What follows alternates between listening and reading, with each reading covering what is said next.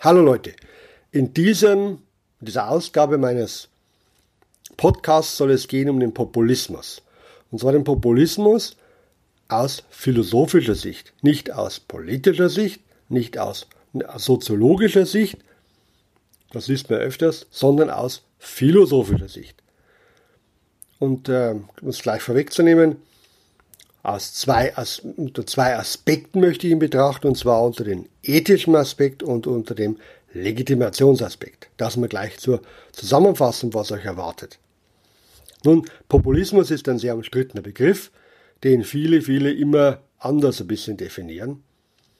Von allgemein bis sehr negativ.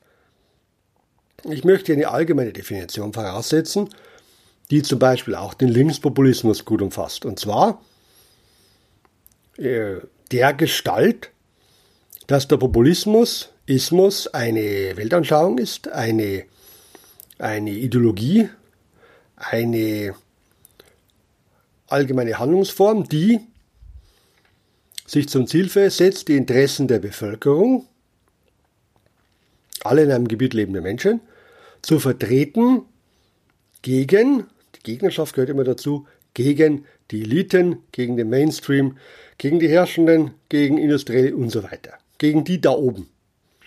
Wir gegen die da oben. Das ist so die Grundstruktur und da kann man sagen, was darunter passt, gibt es verschiedene Themen und so weiter.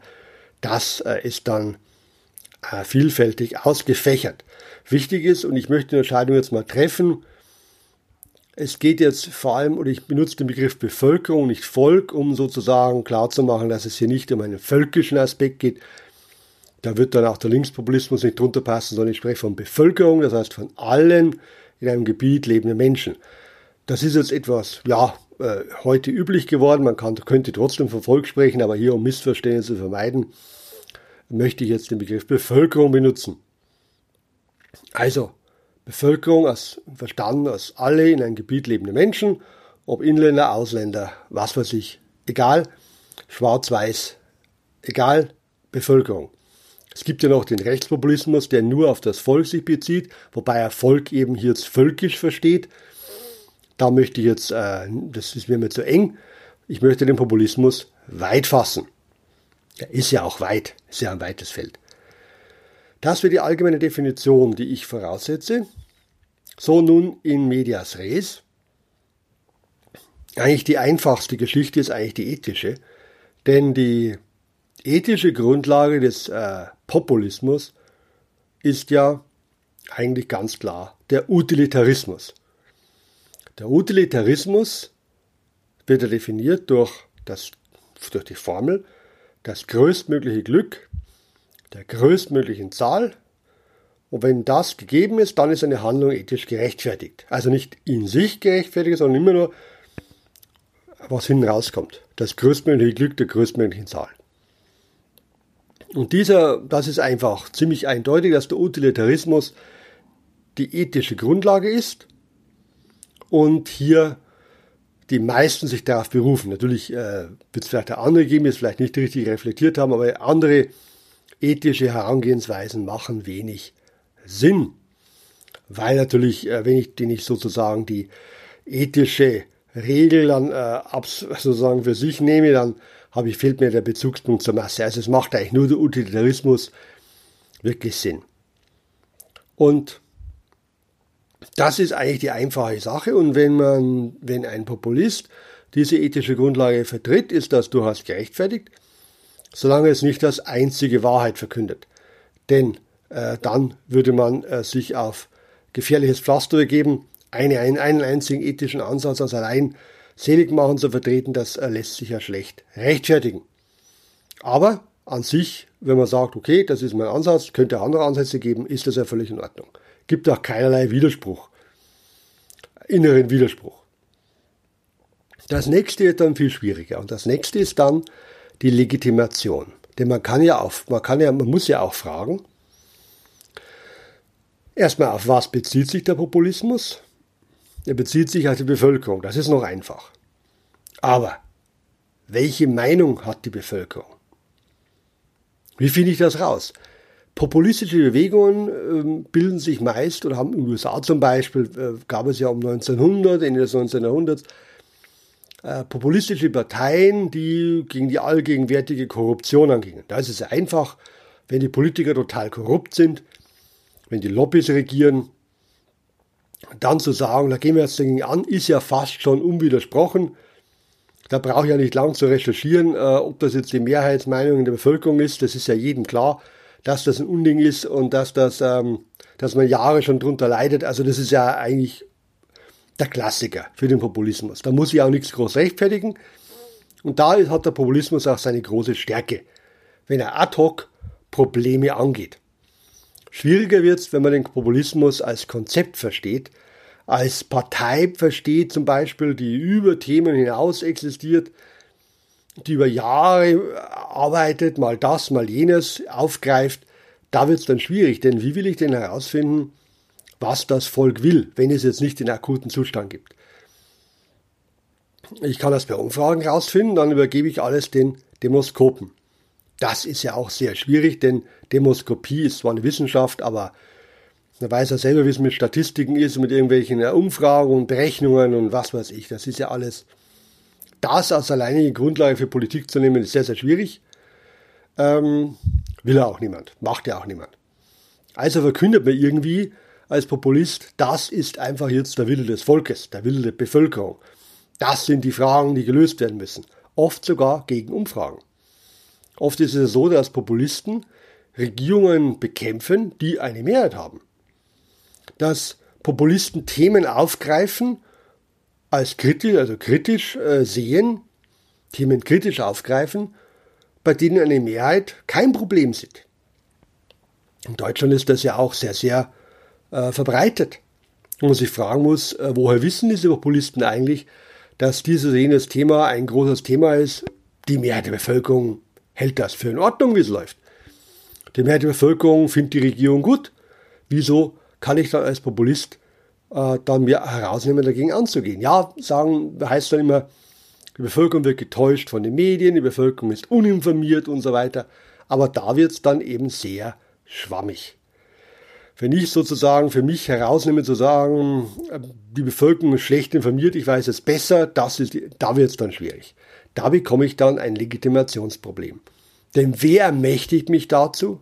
Meine eigene Einsicht, meine Berufung, mein Gefühl, denn im besten Fall bin ich ja dann nicht besser als ein Elitenpolitiker, der sagt, ich weiß es besser.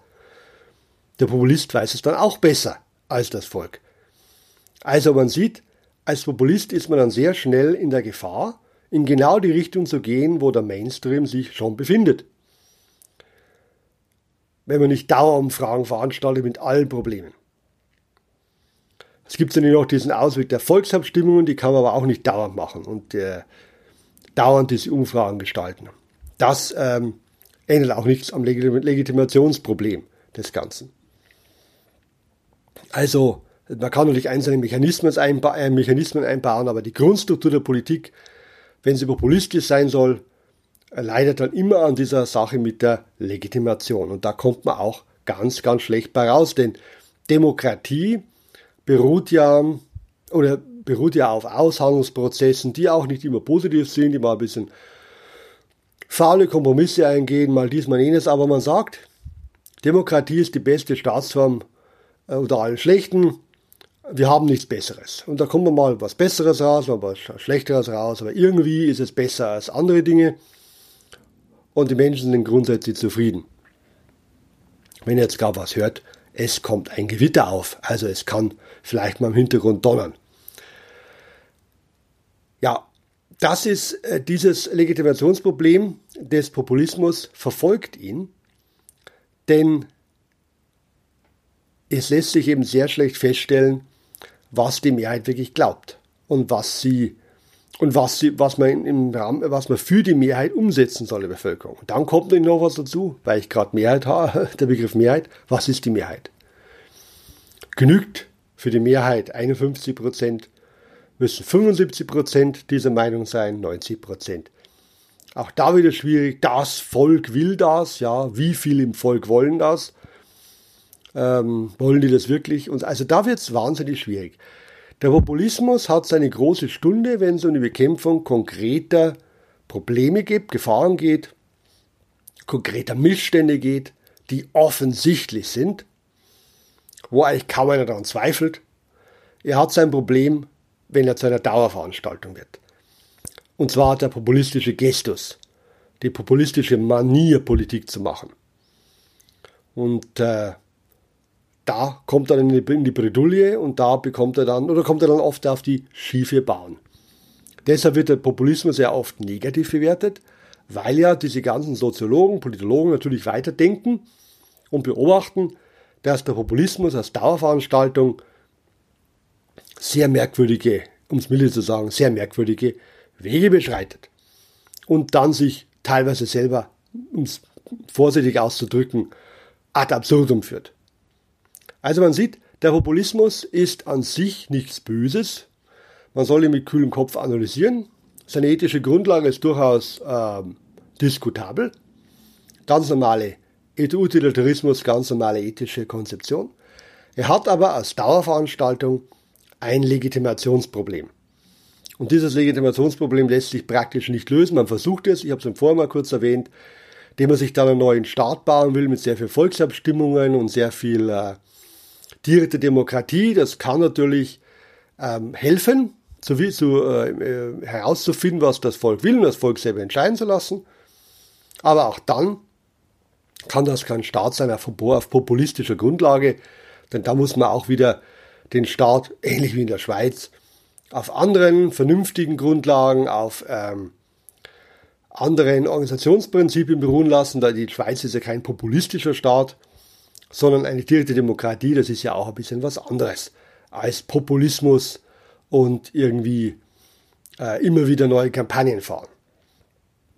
Natürlich ist der Populismus heute sehr verbreitet, natürlich, weil er eben auch auf die ganzen äh, sozialen Medien zurückgreifen kann. Da kann man leicht mobilisieren, leicht Propaganda machen und es ist ganz klar, dass Populisten versuchen, die mit ihrer Meinung die Mehrheit auf ihre Seite zu ziehen und zu sagen, die Mehrheit will das. Aber ihr könnt auch selber überlegen, wenn die Mehrheit gar nicht da ist, aber ich verkünde meine Überzeugung und hole dann die Mehrheit, ist das in Ordnung, völlig legitim.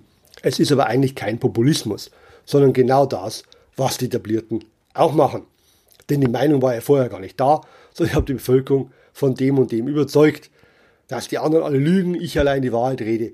Und dann steht die Mehrheit hinter mir, wird gewählt und dann bin ich genauso der große Wahrheitsverkünder und Besserwisser sozusagen, Besserentscheider, wie jetzt die Eliten ja auch. Kann sein, dass ich wirklich besser bin, aber in der Struktur ist es ja genau das Gleiche. Also, das kurz zum Populismus. Zwei Aspekte habe ich betrachtet. Utilitarismus als ethische Grundlage, Legitimationsproblem als zweiter Aspekt und äh, mit dem kleinen Aufruf verbunden, äh, auch bei solchen umstrittenen Begriffen mit klarem Kopf ranzugehen. Danke fürs Zuhören, fürs Dabeibleiben, fürs äh, Nachvollziehen.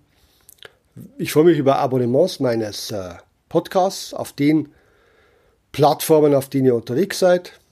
Das äh, ist toll, wenn ihr das macht, damit es mit dem Podcast ein bisschen aufwärts geht, das Gewitter kommt.